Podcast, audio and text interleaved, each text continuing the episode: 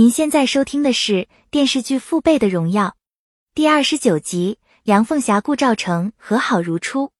考虑到林小晴已经怀有身孕，嘉怡建议陈星杰尽快处理好林场的事情，重回广深工作生活，也能给孩子提供更好的未来。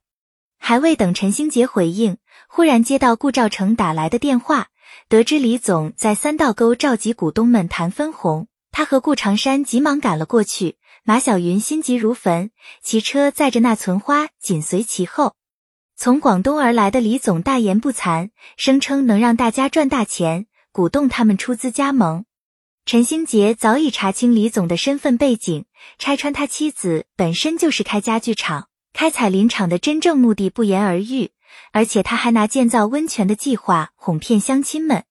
除此之外，陈兴杰拿出国家森林的授权书，并且向大家普及碳中和发展。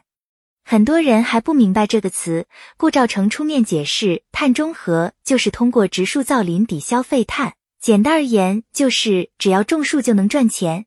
陈兴杰表示，他们绝不能让任何人玷污林场，更不能被某些人利用。顾长山响应表态，不会退股。其他人闻言纷纷附和，令秦燕和李总的如意算盘落空。顾兆喜的杀人犯身份饱受争议，梁凤菊实在看不下去，劝说他跟自己离开边河外出发展。虽然顾兆喜有些心动，可是转念一想，父母年纪已大，好不容易和他们团聚，心里多少有些不舍。梁凤菊则是归还他送给自己的项链，生气的转身离开。梁凤霞不辞而别。独自来到广深，对于周围物景都觉得新奇。梁凤琴跟着顾兆成去山上看小鹿，也知道梁凤霞远赴广深追星，表示想要让他清醒，就要让他去追星，只要追不到就会死心。但是梁凤琴能够理解大姐向往外面的世界，劝说顾兆成应该尝试理解梁凤霞，为她做出改变，而不是一味忍让。梁凤琴的话让顾兆成认真思考这个问题，希望能与梁凤霞修补关系。很快，贾星的粉丝见面会如期举办，梁凤霞专程打扮一番。可是看到对方的冷漠，以及周围那么多疯狂粉丝的簇拥，忽然意识到自己的梦应该醒来。当梁凤霞回过头，发现顾兆成就站在不远处，穿着一身白色衬衫，令她感动落泪。随后，二人手牵着手逛街。顾兆成给梁凤霞买了很多东西，还带着她去电影院看电影，仿佛热恋期的小情侣，是他们两人从未有过的体验。